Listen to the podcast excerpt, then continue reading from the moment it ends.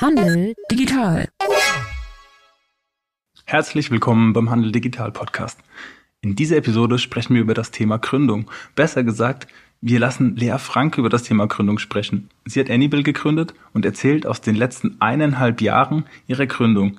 Wir unterhalten uns mit ihr darüber, was sie gut gemacht hat, wo sie sagt, das kann man besser machen und welche Möglichkeiten man als Gründerin auf jeden Fall wahrnehmen sollte, was Förderprogramme angeht oder sich auch externe Hilfe zu suchen.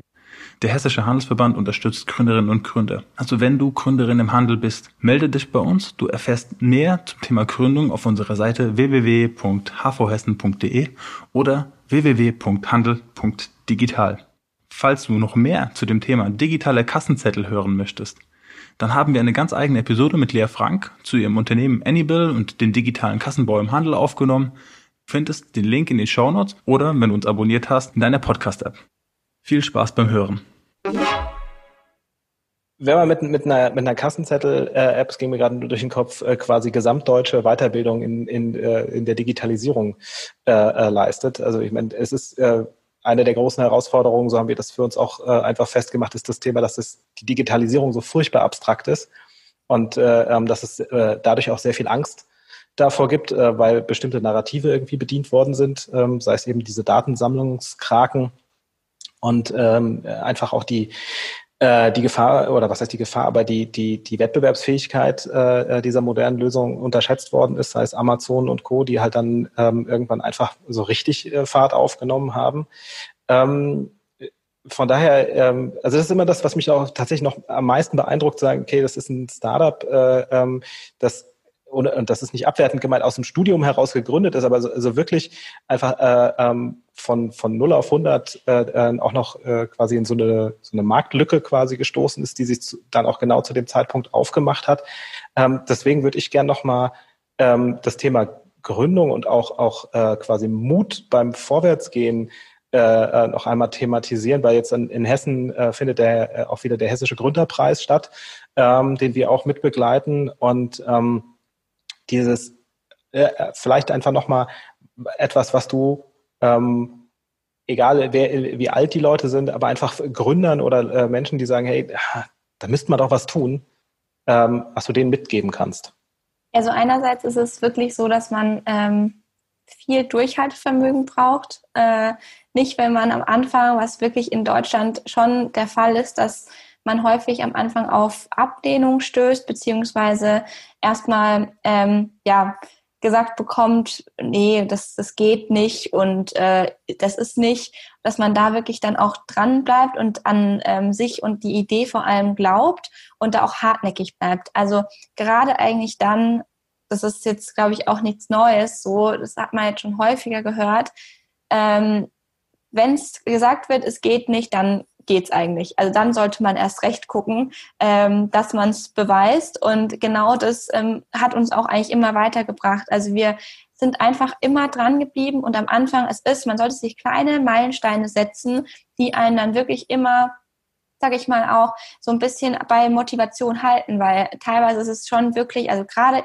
ganz am Anfang, äh, schwierig, da gehört zu werden und vor allem auch dann erstmal sich ein Netzwerk aufzubauen, erstmal auch zu gucken, die, die Kunden wirklich dann auch Feedback zu bekommen, das relevant ist. Und da zählt eigentlich echt nur Durchhaltevermögen, einfach mal machen und noch nicht wirklich auch eine total äh, eierlegende Wollmilchsau dann, dann irgendwie so ha zu haben am Anfang. Nee, wirklich klein anzufangen und dann direkt rausgehen, Feedback einholen und ähm, wie gesagt, Durchhaltevermögen und ähm, ja an sich selbst eigentlich glauben und vor allem halt auch auf sich aufmerksam zu machen. Also man muss schon gucken, dass man ähm, ja gehört wird und halt auch sich ähm, äh, je nachdem, je nach Branche, das ist ja wirklich total abhängig, wo man sich bewegt, dann auch ähm, die richtigen Leute, also wirklich sich ein Netzwerk aufbaut, die dann einem auch weiterhelfen. Also nicht sich davor scheuen, auch ähm, Hilfe zu suchen, weil äh, nur wenn da verschiedene, also es sind eigentlich nie, gibt's nie, dass man alleine da irgendwie weiterkommt oder auch alleine als Gründerteam, sondern brauchst immer irgendwelche Partner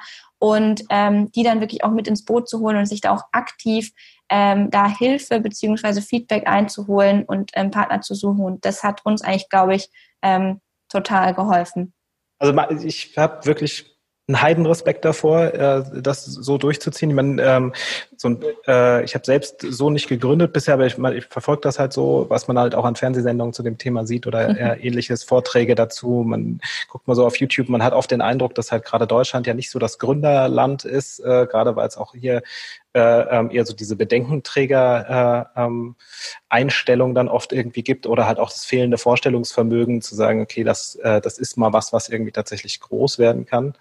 Ähm, von daher, ähm, und, und dass es mal was anderes ist, äh, auch als irgendwie die Fitness-App oder irgend, also äh, einfach tatsächlich einfach mal ein handfestes Problem bearbeitet, ähm, was einfach äh, ja mehr oder weniger jeder äh, eigentlich jeden Tag irgendwie in der Hand hat. Ähm, du hast ja selbst gegründet, du hast damals auch bei einem Gründerpreis mitgemacht, beim Gründerwettbewerb. Ähm, was würdest du dir vom Land wünschen an politischer Unterstützung oder Unterstützung generell für Gründer? Also am Anfang auf jeden Fall, dass ähm, ja gerade auch an den Hochschulen eben, ähm, gut, da bin ich jetzt halt sehr, ähm, sage ich mal, ja, bisschen ähm, vorbeeinflusst, weil wir eben aus der Uni heraus gegründet haben. Und da war am Anfang wirklich die Information ähm, schwierig, also überhaupt an Informationen ranzukommen.